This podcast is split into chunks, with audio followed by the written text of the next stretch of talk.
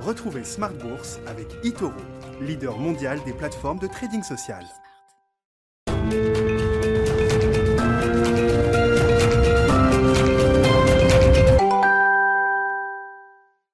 Et c'est reparti pour Smart Bourse, votre double dose quotidienne de marché en direct sur Bismart, chaque jour à la mi-journée 12h30, 13h et le soir, la grande édition, le grand digest de l'information économique, financière et boursière pendant une heure à partir de 18h30. Au sommaire ce soir, des marchés euh, actions en Europe et le CAC 40 notamment qui est solide avant le grand rendez-vous de la semaine, la réunion de la Réserve fédérale américaine qui commence demain avec une communication attendue mercredi soir. C'est l'événement de la semaine et euh, qui pourra marquer également peut-être les prochaines semaines semaine et la période estivale sur les marchés. Des marchés qui sont donc solides avec un CAC à plus de 6615 points en clôture ce soir. Parmi les mouvements sur les marchés actions, on peut euh, noter le retour des valeurs green. Quand on regarde la performance du SBF 120, on voit les, les stars de la cote sur le domaine des énergies renouvelables, que ce soit Neoen, Albioma ou encore McPhee qui sont en train de rebondir depuis quelques jours. Hein, Neoen s'offre un rebond d'un peu plus de 5%. Alors attention, ce sont des valeurs qui ont énormément progressé au cours de l'année 2020 et puis un coup d'arrêt brutal en début d'année avec euh, l'explosion de la bulle verte, on peut le dire comme ça, puisque ces valeurs-là ont été divisées par deux grosso modo pour euh, la plupart d'entre elles. Est-ce que c'est le redémarrage des valeurs vertes? C'est une, une question que, qu'on peut se poser euh, aujourd'hui. Vous aurez le résumé complet de cette séance dans un instant avec Alix Nguyen depuis la salle de marché de Bourse Direct. La Fed, l'inflation, ce sont les sujets dont on parlera avec nos invités de Planète Marché évidemment dans quelques minutes. Et puis dans le dernier quart d'heure de Smart Bourse, comme chaque soir, le quart d'heure thématique. Le thème ce soir, ce sera celui de l'ESG et comment le big data et l'intelligence artificielle vont permettre aux investisseurs, aux sociétés de gestion de filtrer les bruits et les signaux dans ce monde de la donnée ESG, des données ESG qui sont amenées évidemment à euh, s'amplifier de plus en plus, que ce soit pour les investisseurs mais également du côté des émetteurs, des entreprises. Et c'est le responsable de la recherche d'OSIAP qui sera avec nous en plateau à partir de 19h15.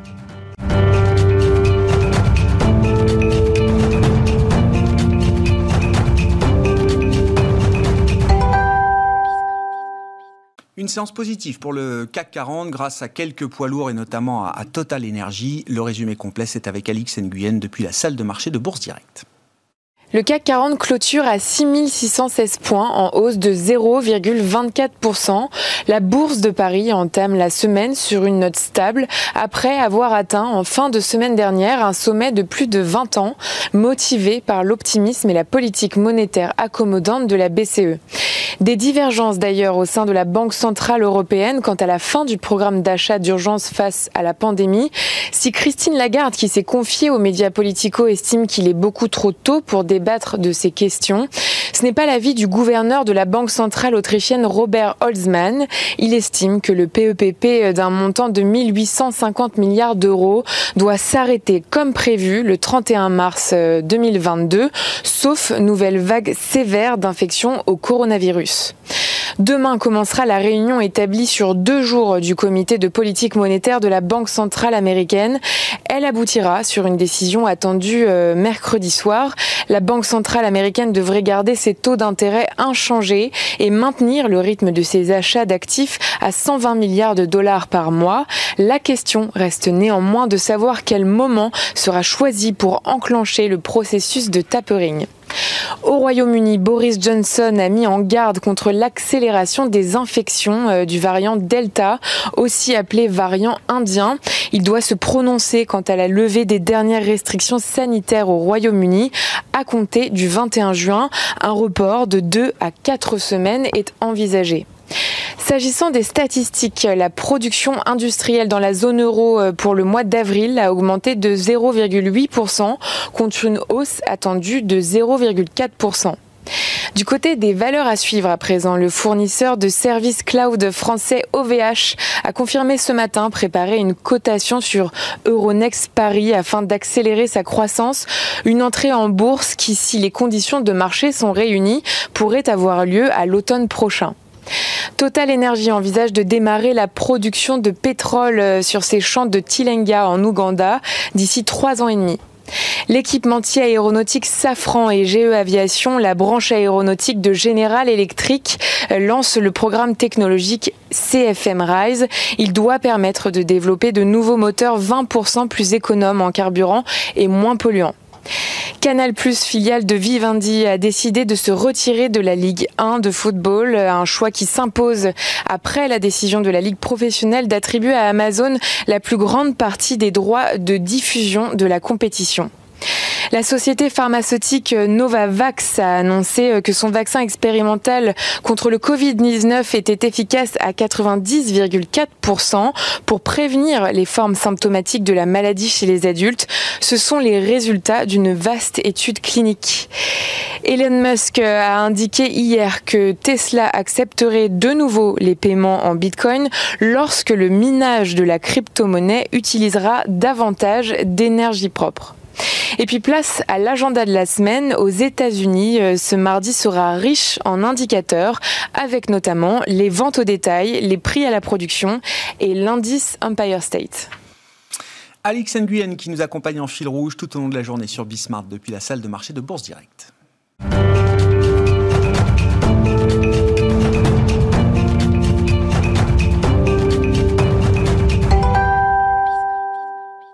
Trois invités avec nous chaque soir pour décrypter les mouvements de la planète marché. François Cholet est avec nous ce soir, directeur général de Montségur Finance. Bonsoir François. Bonsoir. Bienvenue. Bienvenue à Stéphane Déo qui nous accompagne également. Bonsoir Stéphane. Vous êtes responsable de la stratégie chez Ostrom Asset Management et Jean-Marie Mercadal est avec nous euh, également pour euh, cette discussion de marché. Bonsoir Jean-Marie. Merci d'être là. Vous êtes directeur des stratégies d'investissement d'Ophi Holding. L'événement de la semaine, évidemment, entre autres, ce sont les réunions de banque centrale. Il y en aura plusieurs mais notamment celle de la Banque centrale américaine qui commence demain jusqu'à mercredi soir. Euh, euh, quelle peut être la, tonalité du discours d'un Jérôme Powell hein, qui se prêtera au jeu du traditionnel, euh, de la traditionnelle conférence de presse ce mercredi soir. Stéphane Déo, la Fed qui a vu déjà une manifestation importante de l'inflation hein, sur le mois de mai, sur le mois d'avril. On a beaucoup commenté déjà ces chiffres, qui fait face également à un marché du travail alors qui est plein de bizarreries mais qui recèle quand même visiblement quelques tensions, quand bien même il y a encore plusieurs millions d'Américains qui n'ont pas retrouvé le, les emplois et leur emploi euh, à proprement euh, parler, et puis des conditions financières, des conditions de marché qui sont extrêmement positives. Comment est-ce que la Fed peut faire la balance de tous ces phénomènes? Ouais, je pense qu'ils vont botter en touche et qu'ils vont euh, essayer de gagner un petit peu de temps. Euh, sur l'inflation, vous l'avez dit, on a eu des chiffres très élevés. On était à 5% euh, le mois dernier. C'est clairement le pic. Il y a des effets de base qui vont ramener l'inflation assez basse. Donc ils vont nous dire, voyez, c'est des effets temporaires, etc. Moi, je suis un petit peu dubitatif pour tout un tas de raisons, mais si vous regardez, j'ai un modèle qui prévoit l'inflation, je reste au-dessus de 3% jusqu'à la fin de l'année. Donc vous avez quand même 9 mois de suite avec une inflation qui est supérieure à 3%. Je pense que le discours, euh, vous inquiétez pas, c'est temporaire. Bah, c'est un discours qui est temporaire par définition. Mm. Que dans neuf mois, s'ils nous racontent la même chose, il va quand même y avoir des, petits problèmes. Mais pour l'instant, c'est quelque chose qu'ils peuvent continuer à dire. Sur le marché de l'emploi, c'est vrai, il y a des, grosses bizarreries. Il y a, moi, il y il y a un indicateur que j'aime bien, c'est les offres d'emploi moins les créations d'emplois. La différence entre les deux est à plus de 3 millions. Le précédent record sur les cycles précédents était euh, quasiment la moitié de ça. Donc il y, a une dichotomie absolument monstrueuse entre les offres d'emploi et les créations. Il n'y a pas assez de... On n'arrive pas à trouver des personnes à employer. Donc il y a vraiment des signes de tension. Par contre, les salaires progressent pas encore euh, de manière très nette. On commence à voir les, choses frémir. Mais là aussi, il n'y a pas péril en la demeure, il n'y a, pas de, a pas à réagir euh, immédiatement. Donc l'un dans l'autre, je pense qu'ils ont euh, tous les arguments pour attendre un petit peu. Puis le consensus, c'est que à Jackson Hole, donc fin août, ou la réunion du FOMC de septembre, qui est le 20 septembre, si mes souvenirs sont bons, il commencerait à annoncer un tapering pour l'année prochaine pour l'instant, je pense qu'il n'y a, pas, a pas urgence, il n'y a pas de raison fondamentale de changer ce, genre de timing. Si on revient quelques mois en arrière, euh, Stéphane, il faut bien comprendre quand même, c'est un événement euh, important, la Fed a changé sa stratégie. C'est-à-dire après des décennies de lutte contre euh, l'inflation ou de stratégie euh, désinflationniste, la Fed nous a dit au mois d'août dernier, après une revue stratégique qui a été menée pendant plus d'un an, nous a dit désormais l'inflation c'est plus notre sujet. Nous on veut faire tourner l'économie américaine à plein régime, au maximum de son potentiel. Quand on regarde les derniers records en termes de taux de chômage, on était tombé à 3,5%. Donc on peut imaginer que c'est dans ces eaux-là que la Fed se, se fixe fixe des objectifs en matière de, tension sur le marché du travail. On n'est pas du tout, on est autour de 6, sous les 6, je crois, sur le dernier rapport mensuel sur l'emploi. Vous dites, moi, mon modèle me donne 3% d'inflation tout au long de l'année. Est-ce que ça correspond pas exactement à la stratégie que cherche à appliquer la Réserve fédérale américaine depuis le mois d'août dernier. Et si, si, complètement. Mais du coup, je ne vois pas pourquoi ils réagiraient. Donc, ils vont nous dire c'est temporaire, gagnons du temps, et puis petit à petit, on va avoir les anticipations qui vont glisser. Mais c'est aussi une des raisons pour lesquelles je pense qu'il y a beaucoup plus de pérennité dans le niveau d'inflation. C'est-à-dire que depuis Volcker, c'est-à-dire depuis euh, les années 70, on nous dit l'inflation c'est mal, il faut faire baisser l'inflation. Et là, depuis un, an, on mmh. nous dit mais non, finalement, l'inflation, on est arrivé à des niveaux qui sont trop bas il faut la faire remonter. Donc ça veut dire qu'en termes d'anticipation, vous changez complètement le mécanisme parce que vous avez de l'inflation qui rebondit, vous avez une fête qui vous dit oui, bon, on est à 5%, c'est pas grave, on, il y, a, quelques années, euh, tout le monde aurait sauté au plafond avec des chiffres comme ça. Donc, si dans un moment comme ça, elle nous montre pas qu'elle est capable d'aller jusqu'au bout de sa nouvelle stratégie, hmm. bon, bah, euh, c'est retour à la case départ. Complètement. Et par contre, si effectivement il reste laxiste, ils vont dire, vous voyez, euh, on, vous a, on, a, changé de stratégie, on le prouve, l'inflation est élevée, on réagit pas. Et donc là, vous avez les anticipations qui bougent. Et euh, il y a de plus en plus d'études empiriques sur comment l'inflation évolue, etc. Euh, vous avez parlé de big data après. Il y a beaucoup de big data qui est fait sur les prises de décision, etc. Et on comprend mieux la formation de l'inflation. Et les anticipations sont extrêmement importantes. Donc si vous avez à la fois de l'inflation élevée, une banque centrale qui vous dit, mais je suis ravi, c'est votre argument, je suis ravi, elle est élevée, c'est ce que je voulais. Alors élevée, euh, on est à 3%, hein, on n'est pas, on pas à 10%. Non.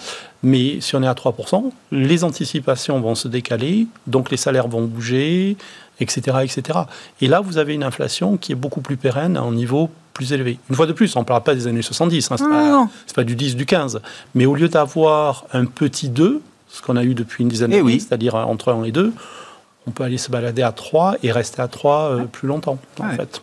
Comment vous jugez la détermination de la Fed, Jean-Marie, à, à, à, nous prouver justement pour la première fois dans son histoire qu'elle est déterminée à euh, appliquer cette stratégie qui vise à cibler l'inflation en moyenne et à ne pas réagir dès que on commence à voir une inflation approcher les 2%. Alors, on n'a jamais autant parlé des banques centrales euh, dans le débat public euh, qu'au cours de cette crise. Hein. On a parlé d'argent magique.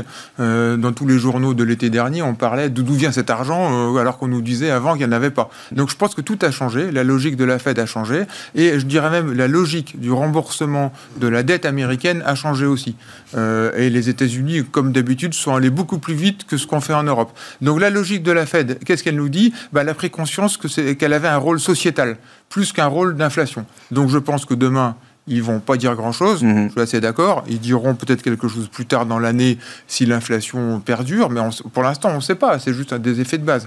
Et puis deuxièmement, l'État américain a complètement changé euh, et complètement sorti de la logique qu'on a ici en zone euro et de, la, logique, de la logique allemande. On nous dit, bah, maintenant, on a créé tellement de dettes, que de toute façon, c'est pas en faisant de l'austérité qu'on va réussir à retrouver des niveaux de dette sur PIB, on va dire, convenables. Tant pis, on est à 120 dettes euh, euh, sur PIB. Euh, donc tant pis, maintenant, continuons, investissons à fond. Le but du jeu, c'est de faire augmenter la croissance potentielle du pays. par les infrastructures, par l'économie verte, parce qu'il va falloir aller vers les 2 degrés, par le numérique, etc. Et puis, après, une fois qu'on aura euh, augmenté la croissance potentielle du pays, eh ben, on va dire, bah, maintenant, bah, maintenant que je vous ai augmenté votre, que j'ai amélioré la société, bah, maintenant je vais vous demander de payer plus d'impôts. Parce que, euh, parce, que vous, bah, parce que vous avez des belles routes, vous avez une air, un, air plus pur, euh, vous avez des, la 5G partout. Bon, bah maintenant, il faut payer. donc, payer. Donc, du coup, c'est la, la, la logique allemande à l'inverse. Et, et donc, c'est ça qui va se passer. Et on peut se poser la question, du rôle sociétal de la Banque centrale et quelque part d'une certaine forme de connivence. Enfin, de connivence, c'est peut-être le mot, de coopération intelligente avec l'État. Parce que si on maintient euh, des taux très bas pendant longtemps, voire si on contrôle un peu toute la courbe des taux euh, sans vraiment, vraiment, le dire, du coup, ben, on a des taux réels négatifs. Du coup, euh, c'est indolore pour les dettes publiques. Et au final, ben, sur le long terme, ça se résorbe tout seul, on a plus de croissance, on fait payer un peu plus d'impôts, et puis au fur et à mesure, ben, cette dette, s'efface sur 10-15 ans, elle revient dans des niveaux, on va dire, convenables, autour de, je sais pas, 50% de dette sur PIB. Je pense que c'est ça la logique qui est en train de se passer. Les États-Unis sont partis à fond là-dedans. Le marché action, il, pour l'instant, il aime bien parce que bah, les taux ne montent pas trop, la courbe est contrôlée, puis on augmente la croissance. Alors peut-être que le marché action se fâchera si un jour le marché obligataire se fâche, ou si un jour il y a trop d'impôts trop d'interventionnisme euh, de tous côtés. Et donc, on verra. Donc, je pense qu'aujourd'hui, le marché, on voit bien que depuis quelques semaines, il fait plus grand-chose. Il, a acheté euh, le boom post-pandémique, il a mm. acheté la réouverture. Et là, maintenant, il ne sait plus trop, il attend. Euh, puis toutes ces logiques-là, pour l'instant, c'est encore trop tôt pour avoir les réponses. Mais vous dites la euh, Fed euh, demain, enfin, ou après-demain, s'affaiblirait d'une certaine manière si elle commençait à accélérer son, la réduction de son accommodation en bah, signalant un tapering un peu plus rapide que, prévu, parce qu'on a eu deux chiffres d'inflation un peu importants. Oui, tout à fait, parce que là, aujourd'hui, n'oublions pas qu'il y a un an, c'était quand même la cata mondiale. Hein, Donc, du coup, l'effet des... Alors, on ne sait pas si c'est transitoire ou pas. Pour l'instant, on peut dire que c'est vraiment transitoire parce que les effets de sont énormes par rapport à une année de comparaison l'année dernière où c'était la catastrophe. Mais après, si on revient dans, vers des relocalisations, puis il va falloir la payer aussi, cette transition énergétique et tout. Donc euh, peut-être que ça va faire de l'inflation plus structurelle, mais aujourd'hui, on ne sait pas. Et de toute façon, la Fed, aujourd'hui, ne peut pas trop changer de discours. Sinon, elle, deviendrait, je suis complètement d'accord, elle, elle deviendrait plus crédible par rapport à ce qu'elle nous a expliqué il y a six mois, neuf mois. Bon, François Cholet, comment vous évaluez la, situation là entre une Fed euh, visiblement qui est prête à encore euh, pousser au maximum euh, les, feux et sa, sa, politique monétaire pendant un certain temps? Je, partage l'opinion qu'il n'y aura pas de changement à très court terme de l'attitude de la mm. Fed ou du discours de la Fed. Donc là-dessus, c'est partagé. De toute façon, ils n'ont pas le choix. on, est tous coincés avec ces montagnes de dettes qu'il faut plus ou moins apurer ou laisser glisser à des taux de rendement réels négatifs. Donc là-dessus, c'est pas quelque chose qui est de nature à, à changer.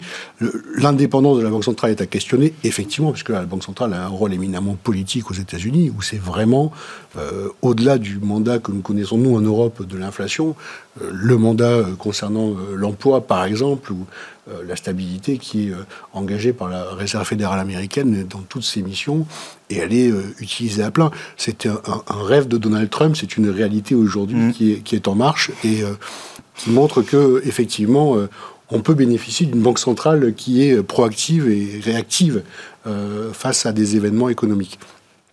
On peut aussi remercier ce qui se passe aux États-Unis, parce que d'abord on en bénéficie. Euh, ces, plans de relance américains, ces taux bas, etc., sont quand même des choses qui bénéficient aussi à l'Europe. Euh, le surcroît de croissance qui sera généré par la relance américaine, il sera, à mon sens, tout à fait significatif sur les chiffres macroéconomiques européens. Et puis, ce qui est assez frappant, et je crois que là-dessus, c'est pour terminer sur ce sujet, on a une publication qui était bien au-dessus des attentes en termes d'inflation, mmh. et on a eu une réaction sur les taux complètement euh, inverse à ce qu'on aurait pu imaginer, c'est-à-dire la mauvaise nouvelle est devenue une bonne nouvelle. c'est, quoi le narratif derrière? Quelle est la lecture que vous faites du, de la baisse depuis un mois maintenant? Des anticipations d'inflation aux États-Unis et des taux longs, sachant que ces anticipations et ces taux ont énormément remonté depuis euh, l'été, l'automne 2020. Hein. donc il faut pas, ça s'inscrit dans un mouvement de reflation qui a été très fort déjà. Quand les bonnes nouvelles arrivent, on s'inquiète moins et on se pose moins la question du pourquoi. Euh, on a plutôt tendance à en, profiter. Non, clairement, je pense que les taux sont aujourd'hui euh, administrés et que euh, les banques centrales sont, des, sont les gros acteurs de la courbe des taux, que ce soit en Europe ou euh, que ce soit aux États-Unis. Et donc c'est peut-être une des raisons pour lesquelles on a assisté à cela, parce que je ne vois pas d'un point de vue de marché des anticipations qui auraient pu faire que le mouvement euh, se passe dans ce sens-là. Mais ça, c'est quelque chose qui est assez ouvert, parce que mmh. pour le coup, c'est assez subjectif. Mmh que les taux euh, soient contrôlés par la Fed, euh, avec en plus des phénomènes un peu saisonniers sur les marchés obligataires, les émissions du Trésor, etc. Mais les anticipations d'inflation, euh, Stéphane, enfin, je veux dire, elles sont, elles sont libres. ces anticipations d'inflation, elles reculent de 25 points de base depuis un mois, encore une fois. Oui, mais je pense que pour revenir sur ce qui a été dit, il y a beaucoup de raisons techniques. Pourquoi? Parce que la Fed achète 80 milliards par mois. Euh, les émissions du Trésor ont beaucoup baissé depuis un mois. Donc en fait, vous avez une demande qui est très forte, parce que la demande de la Fed est à peu près stable, et une offre qui est assez basse.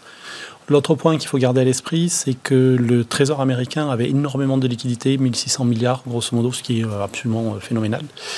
Et il a utilisé plus de 1000 milliards de ces liquidités déjà. Donc vous avez une pénurie de T-bills, c'est-à-dire les papiers très courts, Euh, j'avais regardé il y a une semaine ou deux sur les 41 T-bills cotés, il y en avait 14 qui étaient en taux négatif. Donc il y a une vraie pénurie sur la partie courte. Les déficits n'ont jamais été aussi importants. Et vous avez des et négatifs. paradoxalement, on a un manque de papier sur le marché, un manque de papier obligataire pour les investisseurs. Donc, quand vous tirez le cours aussi bas, ben, euh, forcément ça a, ça a un impact sur le reste. Vous voyez, tout ça c'est des histoires très techniques, très euh, tactiques. Vous ne mettriez pas un narratif fondamental derrière cette, ce reflux depuis un mois des, quand même un petit problème, c'est que je trouve que le marché n'est pas d'accord avec lui-même, parce que vous avez des anticipations d'inflation qui sont, je vous le fais à la louche, à, 2,5 à peu près sur 10 ans, et puis vous avez des taux d'intérêt à 1,5. Je suis désolé, mais c'est soit l'un, soit l'autre. C'est pas les deux en même temps. Parce que si vous avez 2,5 d'inflation, c'est-à-dire des chiffres, comme on le disait, qui stabilisent au-dessus de l'objectif de 2% de la Fed pendant 10 ans, très bien, je veux bien. Mais alors, euh, le taux à 10 ans, il ne peut pas rester à 1,5 euh, très longtemps. Soit le 1,5 est juste, mais alors euh, c'est qu'il y a un problème sur l'inflation. C'est soit l'un, soit l'autre, mais pas les deux. Soit, soit le 1,50 sur le 10 ans américain est juste, et à ce moment-là, ça veut dire qu'on revient très vite dans un scénario assez médiocre, euh, voire de stagnation séculaire euh, qui prévalait auparavant. soit les anticipations ont raison, et là, l'ajustement des taux longs n'est pas fini. Et donc, il y, a un des deux côtés qui doit lâcher à, un moment donné. Bon, pour l'instant, ça tient à cause de ces raisons techniques, ah l'afflux de liquidités il y, a un moment où ça va lâcher.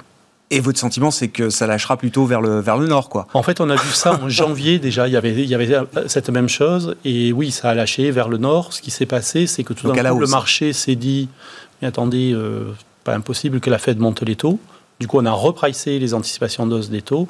Et en même temps, les, taux, euh, les taux réels ont remonté. Et moi, je pense que c'est ce qui va se passer euh, un peu plus tard. Après, c'est pas la semaine prochaine. Mais d'ici la fin de l'année, c'est très probable, oui. François ça, ça, a beaucoup joué. D'abord, on, a déjà vu quasiment un 90, je crois, sur le 10 ans US au premier semestre. Et d'ailleurs, à un niveau où euh, beaucoup pensaient qu'on serait au 30 juin euh, plutôt mmh. de 2,50, que mmh. ce serait plutôt raisonnable d'être là. force est de constater qu'on est plutôt 100 points de base en dessous, mmh. et, donc une réaction assez étonnante. En Europe, de la même façon, suite à ces annonces-là, on aurait pu imaginer qu'il y ait des écartements, etc. Et là aussi, le rôle de la Banque Centrale Européenne dans ses achats hebdomadaires, c'est 19 milliards de rythme hebdomadaire, donc c'est quasiment plus que les émissions actuelles des pays de la zone euro. c'est une manipulation des taux qui est assez historique aussi et on ne peut pas imaginer que ça reflète la réalité économique des, sous-jacents.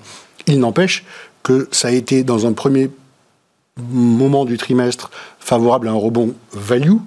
Les valeurs de croissance étaient déjà sur des multiples de valorisation élevés et cette remontée des taux 10 ans commençait à poser des problèmes de valorisation aux valeurs de croissance.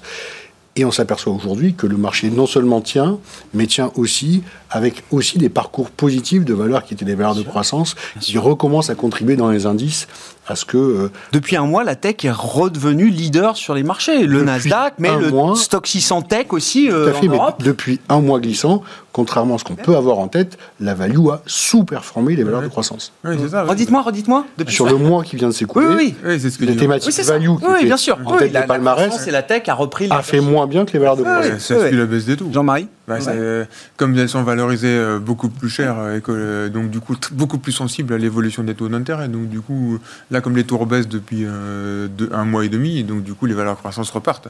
Puis il y en a qui, y en a qui avaient beaucoup baissé notamment. Non mais d'où ma question toujours sur la Fed. Est-ce qu'elle est vraiment crédible et déterminée? En tout cas, est-ce que le marché ne se met pas à douter de la détermination de la Fed? Parce que là, on revient dans le, scénario Goldilocks de les taux resteront bas, l'inflation sera absente, et donc du coup, ben j'achète la tech, j'achète le Nasdaq et j'achète tout ce qui profite des bah, taux bas. le marché il, croit, il croit comme la Fed que l'inflation sera temporaire. C'est pour ça que les anticipations sont de 2,5, donc c'est euh, cohérent sur le long terme, euh, avec une inflation qui remonte ponctuellement.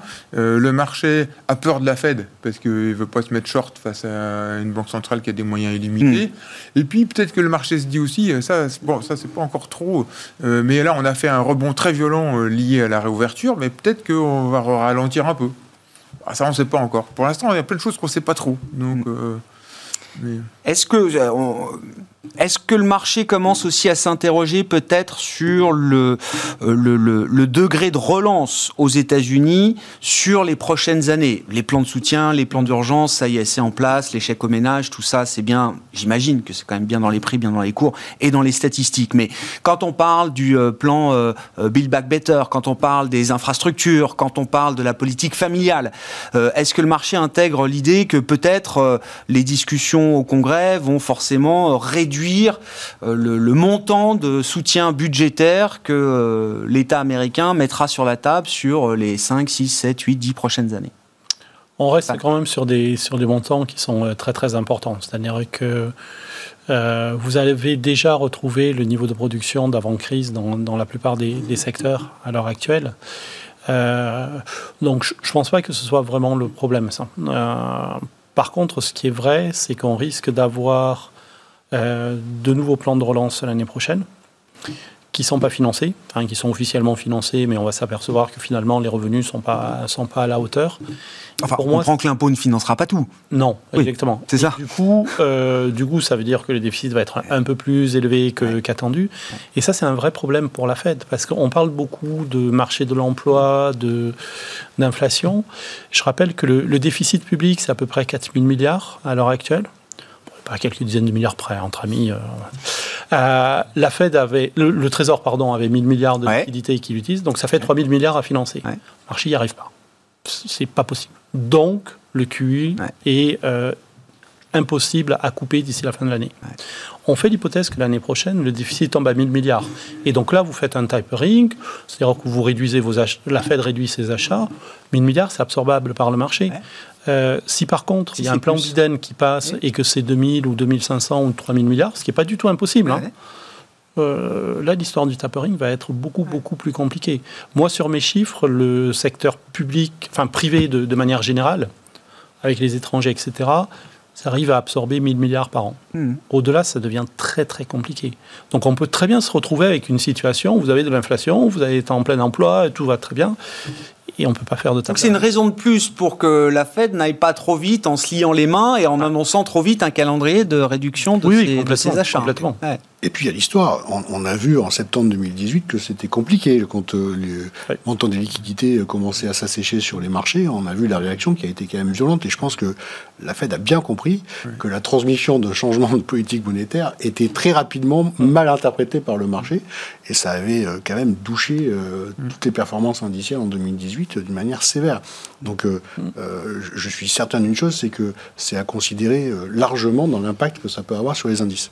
Euh, Jean-Marie, si on, si on redit un mot de la BCE, alors cette semaine, il y a beaucoup de réunions de banques centrales. La principale, c'est la Fed, bien sûr, mais il y a aussi euh, la Banque euh, de Norvège, hein, je crois, euh, en zone euro, qui est un peu plus agressive que d'autres, peut-être sur l'idée d'une euh, remontée des taux. Il y a la Banque suisse, il y a la Banque du Brésil, la Banque d'Angleterre, la Banque du Japon également en fin de semaine. Bon, on n'attend pas de la Banque du Japon qu'elle tienne un discours euh, très euh, restrictif. Euh, si on revient juste d'un mot sur la BCE qui se réunissait la, la semaine dernière, vous disiez, Jean-Marie, pour l'instant, elle fait le job, euh, il n'y a pas de souci. Euh, on regarde les nouvelles projections économiques du staff de la BCE.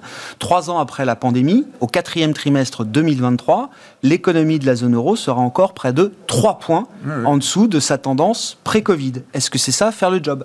Et elle n'a pas encore fini euh, de réfléchir sur sa vocation, mais c'est tout. Le, euh, alors que la- la- elle nous avait dit, Christine Lagarde, quand elle est arrivée, qu'elle remettait euh, un plan stratégique sur la vocation de la BCE. Bon, bah, on attend toujours les conclusions, mais c'est pas étonnant parce que de toute façon, on est toujours dans le même problème en zone euro, c'est que les pays sont pas d'accord entre eux. Donc euh, entre la logique, on va dire allemande et la logique latine, on n'est pas du tout d'accord. Donc c'est difficile d'avoir une politique euh, euh, quelque part consensuelle pour la BCE. Donc elle a fait le job pour l'instant. Bon, elle maintient un peu les équilibres, mais euh, la logique voudrait te poser la question c'est quoi? Est-ce que c'est que l'inflation ou c'est un niveau de, de plein emploi ou c'est un, un taux de croissance et tout? Bon, ça, pour l'instant, euh, la, la, BCE est, est un peu euh, dans l'inconnu parce qu'il n'y a pas vraiment d'unanimité sur sa vocation. Et puis euh, sur la croissance européenne, c'est pas étonnant quand on voit par exemple que la première capi euh, européenne, c'est LVMH 350 milliards, Mhm. c'est quand même Louis Vuitton, c'est une entreprise qui existe depuis plus de 100 ans. hein,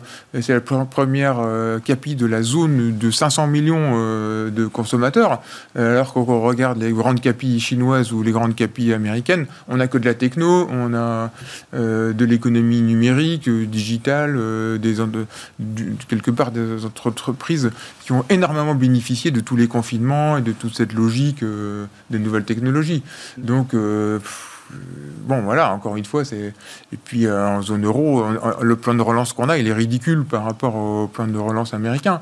Donc du coup, pour, pour, pour les mêmes raisons, c'est qu'on n'est pas d'accord sur ce qu'on doit faire. C'est cohérent. coup, vous n'êtes pas, vous êtes pas surpris avec euh, ce qui est mis sur la table, le capital politique tel qu'il est mis, investi aujourd'hui en zone euro. Vous n'êtes pas surpris Bah de, le plan de ce que ça donne en termes plan- de et en projection. plus, en termes d'implémentation du plan de relance qui a été décidé, euh, il n'est même pas encore euh, vraiment effectif.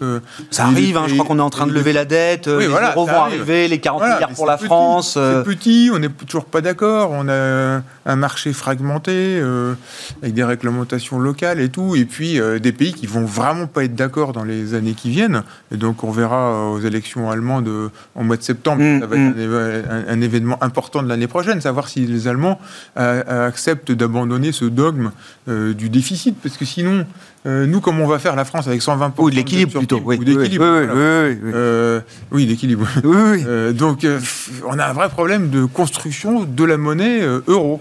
Et ça, du, du coup, tant qu'on est comme ça, je vois pas comment on, on pourra aller plus vite que les autres. Quoi. Mm. Alors, on n'est pas catastrophique non plus, mais comparé par rapport aux États-Unis ou même en Chine, ben, c'est plus compliqué, plus long.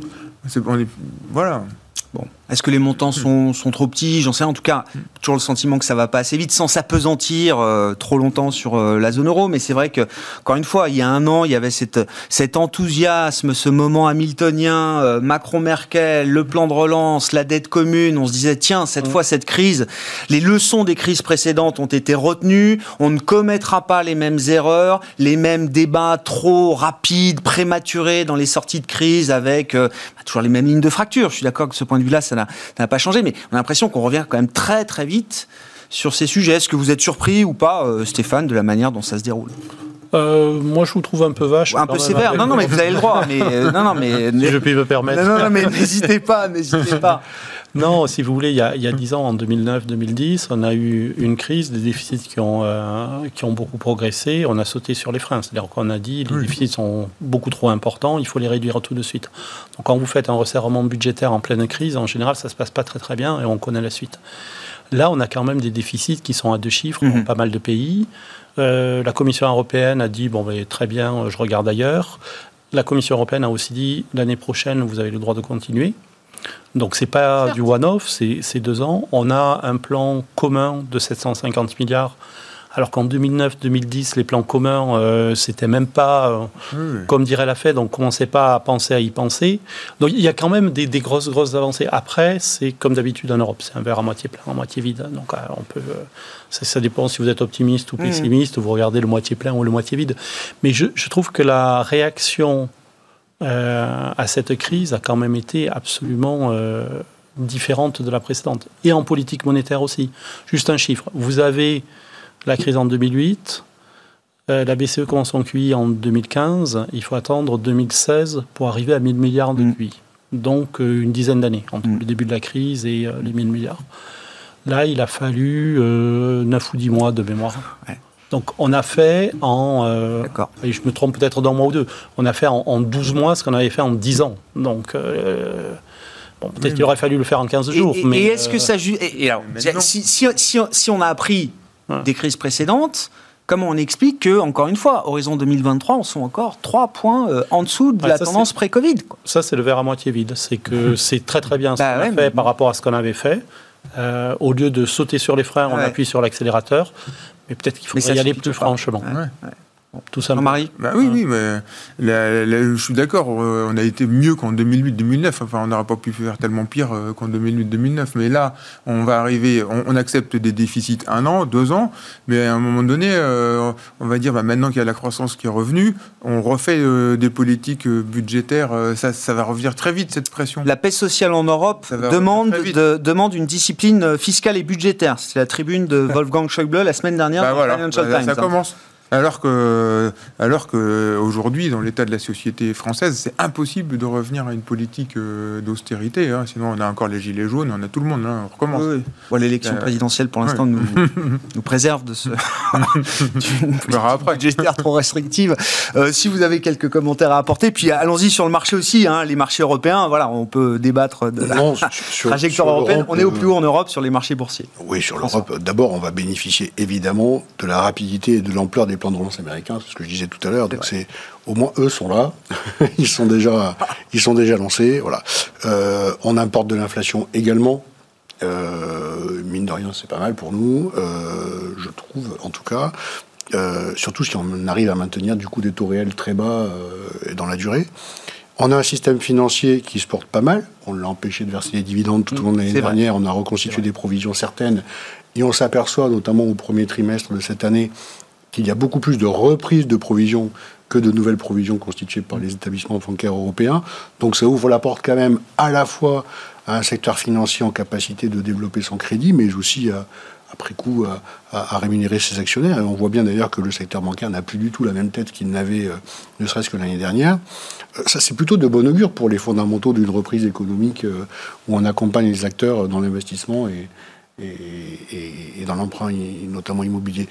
Après, il faut, faut être très clair, le marché est extra, le marché action et le marché obligataire du coup, mais on en a parlé avant, euh, mais le marché action reste extrêmement euh, euh, bienveillant vis-à-vis de tous ces chiffres. C'est-à-dire que clairement, euh, on regarde des marchés actions qui sont absolument euh, sur des niveaux déjà élevés, quel que soit le métrique que l'on puisse regarder en termes de, de valorisation, mais surtout, ils font fi de toutes les mauvaises nouvelles. Et ils semblent totalement déconnectés de la réalité, et en ne se basant que sur des flux et en se basant sur euh, des liquidités qui restent tout à fait impressionnantes. Et, et- Alors- et- et- et dans ce contexte-là, vous dites qu'il faut écouter euh, quel cerveau euh, quand on est gérant, euh, François Il faut, non, mais il faut, Le faut bon. comme ça. Alors, je, je- faut quand même se dire, comme vous dites, et j'ai l'impression que vous êtes un peu euh, méfiant peut-être sur Non, la capacité il y a- du il y a deux marché à choses. aller beaucoup plus loin. Est-ce que c'est ce que je comprends ou est-ce Alors, que En tant que gérant sous mandat, la première des choses, c'est quand même d'ajuster le risque qu'on fait porter à nos clients. Les clients nous confient un niveau de risque, celui-ci s'est beaucoup déformé Ouais. en l'espace d'une année. Il est de très bonne gestion que euh, de considérer que le risque que nous avions signé avec nos clients doit être maintenu et on ne doit pas se laisser déborder par les performances qui sont embarquées par notre gestion. Donc euh, clairement, on a des poches de gestion qui ont fait des performances à deux chiffres, eh bien il faut corriger de façon à ne pas porter plus de risques aujourd'hui sur des marchés très élevés que nous n'avions quand les marchés étaient plus bas. Premier réflexe de base. Deuxièmement, c'est de dire euh, l'i- l'image du, du, du- pilote euh, ou de, de- vous, vous naviguez avec une météo qui est très bonne. Il fait très beau, il fait chaud, il n'y a pas de vent, tout va bien, vous pouvez déployer toutes les voiles possibles. Mm. Euh, Est-ce qu'il faut commencer à, à- à mettre un tourmentin sur un bateau alors que les conditions restent excellentes et que vous ne voyez pas de, de nuages à l'horizon? La réponse est non. On attend qu'il y ait effectivement des premiers signes annonciateurs de quelque chose, un peu de volatilité, des mouvements un peu erratiques, euh, quelque chose qui vienne perturber le- la lecture que nous avons des marchés. Mais il n'y a pas de raison d'anticiper cela. Et pour l'instant, il s'avère qu'on se laisse porter euh, depuis ouais. le début de l'année et d'une manière plutôt heureuse euh, quand on regarde les performances qu'on est capable de produire du coup. le risque est encore plutôt à la hausse d'une certaine manière Le, le risque, euh, il est surtout d'anticiper quelque chose dont on n'a pas forcément aujourd'hui, si ce n'est par une, je dirais une, une, une vision simplement de valorisation, mais on sait bien que les revalorisations, c'est quand même relatif. Euh, c'est lié à la confiance, c'est lié euh, à des comparables, des, des métriques qu'on peut regarder. Et donc on aura euh, au, au mois de juillet des, des chiffres qui vont être absolument éblouissants. Enfin, je veux dire, soyons clairs. Parce Les que chiffres d'entreprise, hein, les résultats de la d'entreprise. part des Ouais, ouais, entreprises, ça- je, je vois pas ce qui pourrait être de négatif dans les communications euh, en juillet. Et donc, euh, l'idée, c'est peut-être se laisser porter. Alors, il faut pas être complètement fou, mais voilà, on corrige les excès, on réaligne les portefeuilles. Peut-être qu'il y a des zones à privilégier qui ont pris du retard. Peut-être que on peut être actif aussi sur les styles de gestion. Typiquement, on a eu un très beau rattrapage value. Ça fait maintenant euh, plusieurs mois, puisque c'est depuis à peu près octobre dernier qu'on a ce rattrapage, euh, voire un, un- un rallye de, de, de forte cyclique.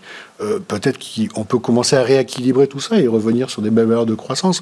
Mais euh, globalement, euh, nous, dans les arbitrages que nous avons réalisés depuis, euh, depuis quelques semaines, sur la partie action, je vais laisser de côté la partie taux, effectivement, est allé chercher un peu de Chine que nous n'avions pas forcément au-delà de fonds émergents dans les portefeuilles. On est allé chercher des choses qui étaient un peu en retard, peut-être repondérer un peu le Japon, qui là aussi euh, est sur des métriques qui sont encore raisonnables et qui n'ont pas forcément participé autant à la fête, et puis peut-être juste écréter euh, des gains que nous avons euh, réalisés sur les marchés. Mais je pense qu'il est trop tôt aujourd'hui pour prendre de la protection, pour euh, aller acheter des choses euh, parce qu'on nous en voudrait euh, de, de sortir d'un marché qui pour l'instant est toujours porteur. Ouais.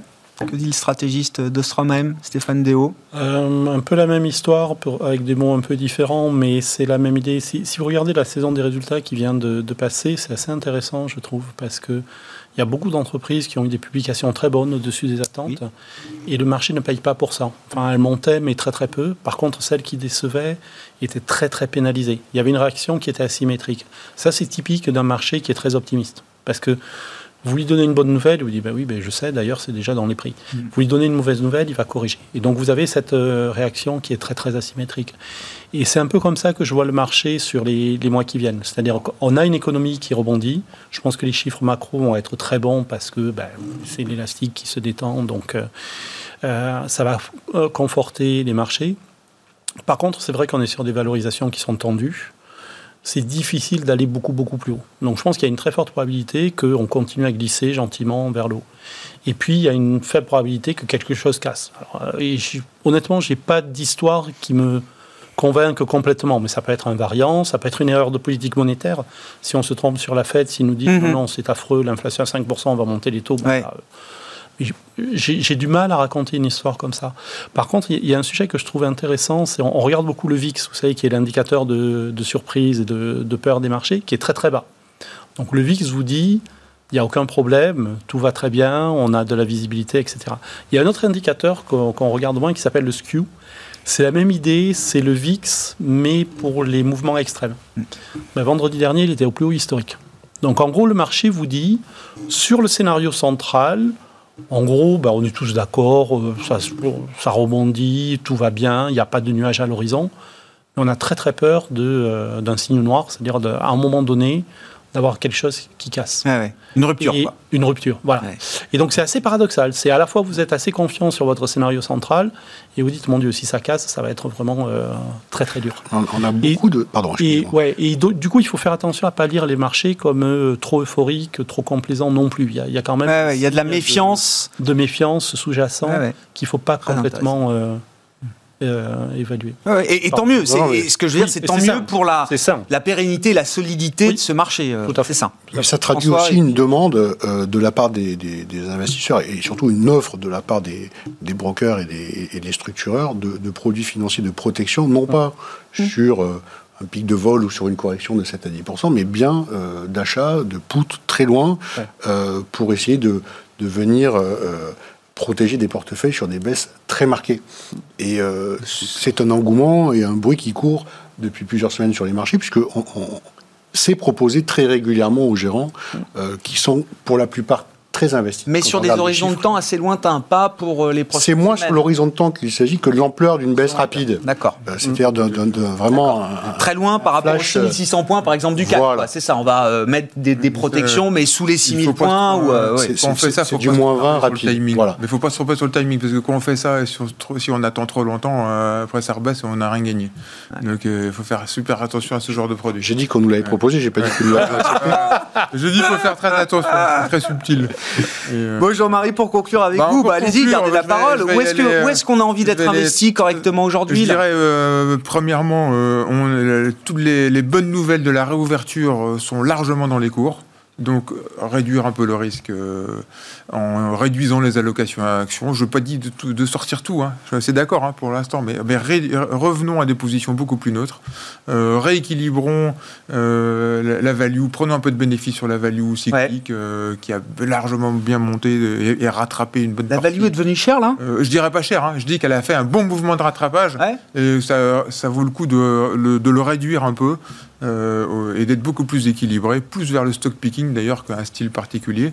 Euh, parce que, bon, voilà, la réouverture est dans le marché, euh, puis un jour ou l'autre, on va se poser la question de comment on va payer cette facture. Donc pour l'instant, on ne sait pas trop comment, si c'est parce qu'il y aura d'inflation, si c'est parce que les banques centrales vont tout contrôler ou pas, donc il peut y avoir une erreur de politique monétaire, ou si, et ça je pense que le marché n'a pas encore pris en compte le fait que les impôts vont finir par monter, voire même que les États vont prendre du contrôle un peu dans ce monde et qui est allé peut-être un peu trop loin, notamment sur les GAFA, etc. Si on commence à, revenir dans un monde où on contrôle beaucoup de choses, bah, c'est un peu 40 ans de libéralisme qui a été très bon pour les marchés qui, qui, qui arrive un peu dans un, on, donc on est à une espèce de période où on va vraiment se poser des questions. mais aujourd'hui, encore une fois, on n'a pas les réponses. Donc on peut juste dire, ben, on reste réduisant un peu le risque, on va voir parce que de toute façon, on a déjà fait un beau parcours euh, et, on, verra bien.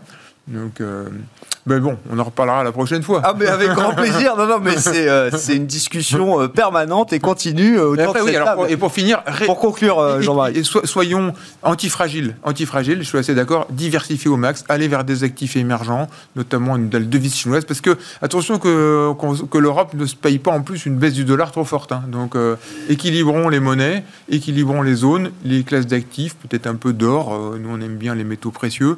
voilà. Merci beaucoup, messieurs. Hmm. Merci pour vos, remarques, votre analyse de marché euh, euh, à, ce, à ce stade, avant la réunion de la Réserve fédérale américaine, donc qui commence demain. Ce sera l'événement de la semaine. La décision et la communication est attendue mercredi soir. Jean-Marie Mercadal, Ophi Holding, était avec nous. Stéphane Deo, Ostrom Asset Management et François Cholet, Montségur Finance.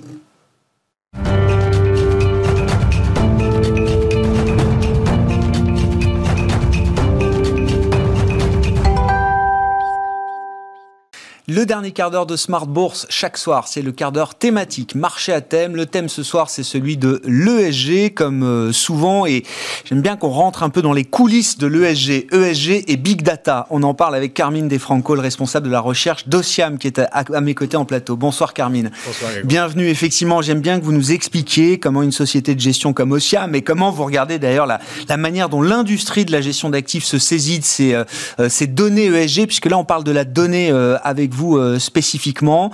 Euh, on sait qu'on va avoir euh, des masses de données ESG extra-financières, hein, je le rappelle, à analyser, à mouliner d'une certaine manière. Et évidemment, les outils de big data, l'intelligence artificielle vont être des outils très très précieux pour vous et les sociétés de, gestion. Qu'est-ce que vous pouvez nous, nous expliquer justement de la manière dont tout ça va pouvoir fonctionner, Carmine? Tout à fait, oui. Les, réglementations qui sont arrivées, sont en train d'arriver, qui vont impacter l'industrie de l'épargne, mais aussi les industries, donc les, entreprises cotées, vont produire euh, des masses de données qu'il faudra euh, quelque part interpréter, analyser et, euh, du coup intégrer dans les, dans les gestions. Alors, quand il s'agit d'un indicateur, deux, trois, en général, on arrive à, visualiser, donc on comprend, c'est un peu la beauté du cerveau humain. par contre, le cerveau humain n'est plus du tout bon quand il s'agit d'aller chercher les grandes dimensions. Donc vous avez des centaines et des centaines ou des milliers d'indicateurs. Mmh. Euh, comment faire la part des choses entre ce qui est du vrai signal et ce qui est du, bruit? Euh, et, du coup, donc, toutes les techniques qui sont utilisées euh, historiquement ne fonctionnent plus du moment où on s'aventure dans le monde du big data, dans la mesure où chaque entreprise va être vue au prisme des symétriques et là, vous avez des centaines, des centaines de métriques. Donc, euh, quelle métrique considérer? À quel niveau euh, cette métrique va vous donner un signal euh, positif ou négatif? Et donc, du coup, il faut déployer des techniques nouvelles, changer la perspective. Alors, en mathématiques, c'est souvent. on résout des problèmes en changeant les perspectives. Donc, plutôt qu'essayer de comprendre chaque indicateur un par un, essayons de imiter ce que le cerveau humain sait faire très bien. C'est de dire, partir de très peu d'indicateurs et définir un, profil type, un pattern. Et donc c'est ça, quelque part, l'idée de l'intelligence artificielle. Donc répliquer des fonctions que pour nous, ils sont, ils sont banales, typiquement distinguer euh, euh, des objets, alors que pour une machine, sont très compliqués. Sauf que les avancées récentes, en termes de, puissance de calcul, en termes de disponibilité des données, font que ces algorithmes, maintenant, on peut, on peut vraiment les tester. On peut voir exactement à quel moment la machine peut être supérieure à l'homme dans ce genre d'analyse. Et dans le cas de l'OEG, c'est bien ce qu'on constate. Oui, oui, d'autant que euh, le, monde de la finance et de la gestion d'actifs sait déjà utiliser ces outils, la big data et l'intelligence artificielle. Alors pour l'ESG demain, mais déjà pour euh, analyser le marché, analyser certains comportements, euh, euh, essayer de mettre même en place, comme vous dites, des patterns, des schémas un peu prédictifs d'une certaine manière. Hein. C'est, c'est tout l'idée d'aller euh, chercher une donnée qui est difficile à déjà trouver, à exploiter, à interpréter, et des données même qui ne sont pas forcément liées, pas évidentes. par exemple, ces dernières années, nous, on a vu le, l'essor de données qui sont facilement accessibles, toutes les données de valorisation, toutes les données de earnings, etc. Aujourd'hui, sur Google ou Yahoo Finance, vous pouvez tout télécharger. Mhm. Ça veut dire quoi? Ça veut dire que fondamentalement, ces données-là n'arrivent plus à vous donner un signal euh, qui est déjà dans le marché. Parce ça n'a plus de valeur. Exactement. Donc, ça. Ce qui avait Tout valeur. Le monde a cette information en même temps. Comment, comment on peut tirer du signal? Alors, il faut aller chercher des données nouvelles. Alors, des données nouvelles sur des datasets euh, alternatifs, ce qu'on appelle alternatifs, ça existe déjà, ça a été déjà utilisé dans, dans des mondes un peu plus de hedge fund, etc. Alors, ça peut être des choses plus ou moins rigolos. Alors, moi, par exemple, j'aime bien euh, euh, des données qui essaient de voir, par exemple, surtout sur les marchés des commodities, des matières premières, où les bateaux qui transportent du pétrole y sont. Est-ce qu'il y a des blocages dans certains ports qui peuvent induire des mouvements de prix, ou alors par exemple les plans de vol des dirigeants des, des entreprises. Mais attendez, sur les bateaux, moi on m'a expliqué, parce que je, euh, on peut même, avec la ligne de flottaison du bateau par rapport au niveau de la mer, Voir imaginer à peu près ce que le bateau est en train de transporter voilà, d'une certaine manière. Voilà, typiquement. Incroyable. Alors typiquement, moi ce que j'ai. Grâce aux satellites par exemple. Voilà, c'est ça. C'est les images satellitaires, quelque part on arrive à les interpréter. Alors une, histoire assez, assez euh, intéressante, c'est euh, il faut faire attention à comment euh, ces outils et donc comment on les interprète. Je vais vous faire un exemple qui sur, sur, le marché américain. Donc typiquement, quand on veut analyser comment les gros supermarchés sont en train de de, de, de, fonctionner, donc on regarde les parkings, si le parking il est rempli ou pas. Alors le problème c'est que si vous le regardez le jour du, du Super Bowl ou des choses comme ça, donc vous voyez que le parking le remplit voilà, le signal que du coup ça va faire beaucoup plus de chiffre d'affaires, il est peut-être pas forcément vrai puisque c'est lié à un facteur qui est un peu exogère, c'est un peu un one-off. Donc du coup, euh, les limites un peu de ces euh, interprétations automatiques, il faut bien les prévoir. Alors il y a des exemples qui sont qui ont été même éthiquement très euh, très discutables. Alors j'en connais un qui est assez, on peut en rigoler, mais c'est assez dramatique. C'est vous voyez les les chatbots? Ils sont, ils sont entraînés, ils sont entraînés sur euh, des discussions entre euh, voilà, les call centers et le, client. Alors, une, une, grosse entreprise avait entraîné ces chatbots sur des discussions qui avaient été lieu dans le Mississippi dans les années 50. Et donc, du coup, l'algorithme lui-même, il était devenu quelque part raciste à cause de la façon où il a appris. Donc, quelque part, c'est un peu la limite de ces algorithmes de comment il faut le faire euh, fonctionner. Il a repris les biais culturels du, du, du, redneck américain euh, Mississippi des, des, années Exactement. 50. D'accord. Nous, Pas forcément adapté au monde contemporain. Exactement. Donc nous, sur l'EG, l'idée, c'est que on prend ce qui est de bien dans ce type de technologie euh, qui aujourd'hui sont déployées un peu partout. Il suffit de regarder votre smartphone, il est rempli d'outils d'intelligence artificielle et quelque part lui donner tout ce qu'on a appris, tout ce qu'on sait faire dans le monde de la finance, donc comment interpréter, quel type de signal aller chercher, sans forcément lui indiquer la rue, mais on lui indique les grands principes. Par exemple, qu'est-ce qu'on peut regarder, qu'est-ce qui n'est pas éthiquement acceptable, etc. Et donc l'idée, c'est comment on arrive du coup à extraire du signal mm. à partir de données EG qui deviennent encore une fois de plus en plus difficiles à analyser parce que pour chaque entreprise aujourd'hui, vous avez des centaines d'indicateurs. Quel type de données alternatives là dans le monde de l'ESG euh, vont devenir des données intéressantes selon vous, euh, Alors, euh, Carmine? sur la sur la partie sociale, par exemple, ce qui voilà, on sait en discutant même avec avec les, les gens qui s'intéressent à ces thématiques, on sait que le social le S du l'ESG, c'est toujours le plus compliqué parce qu'il y a des indicateurs faciles euh, qu'on peut vraiment regarder dans les rapports annuels, typiquement le nombre de, membres, euh, alors euh, ça peut être de, gens féminines dans le mhm. bord ou alors le turnover des salariés, donc ça c'est des choses qu'on peut lire. par contre, si vous voulez avoir quelque chose qui vous donne une idée de la culture d'entreprise. Ça, vous n'avez pas une métrique bien ou pas bien. Donc, il faut essayer de l'analyser avec des données un peu alternatives. Donc, par exemple, ce qu'on peut regarder, c'est il y a beaucoup de bruit, donc il faut toujours faire la part des choses, mais par exemple sur Twitter ou sur des sites spécialisés dans lesquels les employés peuvent donner un peu une idée de s'exprimer. Et donc vous, vous comprenez. C'est d'or, hein, c'est ça, voilà, grand par site. Exemple, euh. Voilà, par exemple. Donc l'idée, c'est mélanger plein de sources pour essayer d'arriver à quelque chose qui est euh, de, de, nature très qualitative mais indéfinissable, la culture d'entreprise. Donc ça c'est un exemple du S, mais il y en a, on peut avoir des mêmes exemples sur le G ou sur le E. Par exemple sur le G, on peut écouter, euh, on peut lire les minutes d'une assemblée générale avec des intelligences artificielles, parce que souvent c'est des, des, documents. C'est des gros pavés, oui. Des gros pavés, voilà. Et essayer de comprendre, en lisant les minutes, essayer de comprendre est-ce que c'était une AG dans laquelle il y a eu un vrai, une vraie volonté de dialogue ou alors c'était une AG euh, plutôt compliquée. Voilà. Ces technologies-là, nouvelles, vont devenir de plus en plus nécessaires pour la gestion d'actifs. Et ça veut dire, pour conclure, euh, euh, Carmine, parce que chez Ociam, en plus, vous êtes vraiment une société de gestion d'ingénieurs. Hein. Il y a des matheux. Non, mais c'est vrai, beaucoup de choses sont. voilà, c'est les ETF intelligents, le smart beta. Ça veut dire que le l'ESG finalement va devenir une gestion euh, systématique comme les autres? Alors, je sais que probablement beaucoup de, beaucoup de gérants un peu actifs vont, vont devoir s'adapter à ce monde. Alors, il y a ceux qui ont des gestions qui sont très concentrées. Donc voilà, une vingtaine de titres en portefeuille dans le, qui connaissent leurs entreprises parfaitement. Le management, les, la culture d'entreprise, la culture d'entreprise. Tout ce qui est difficilement ouais, ils le connaissent.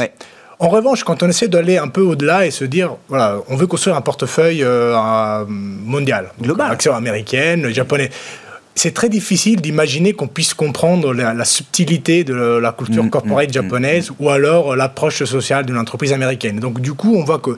Et de l'autre côté, on va avoir cette donnée-là qui est disponible maintenant, qui va être de plus en plus euh, euh mandatory, comme on dit. Et obligatoire. Obligatoire. et donc ça, c'est la réglementation. C'est là, là que le signal va pouvoir être retrouvé. Et donc du coup, voilà, ça dépend du type de gestion. Si vous faites des gestions concentrées, un bon analyste, en général, est capable de lire et comprendre. Pour des gestions plus diversifiées, euh, on ne peut pas s'en passer.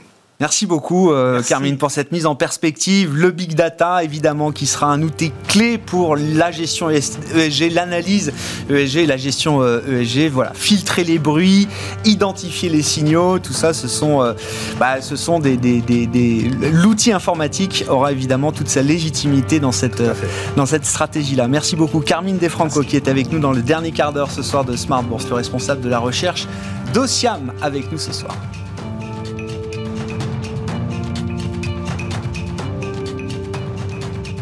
C'était Smart Bourse avec Itoro, leader mondial des plateformes de trading social.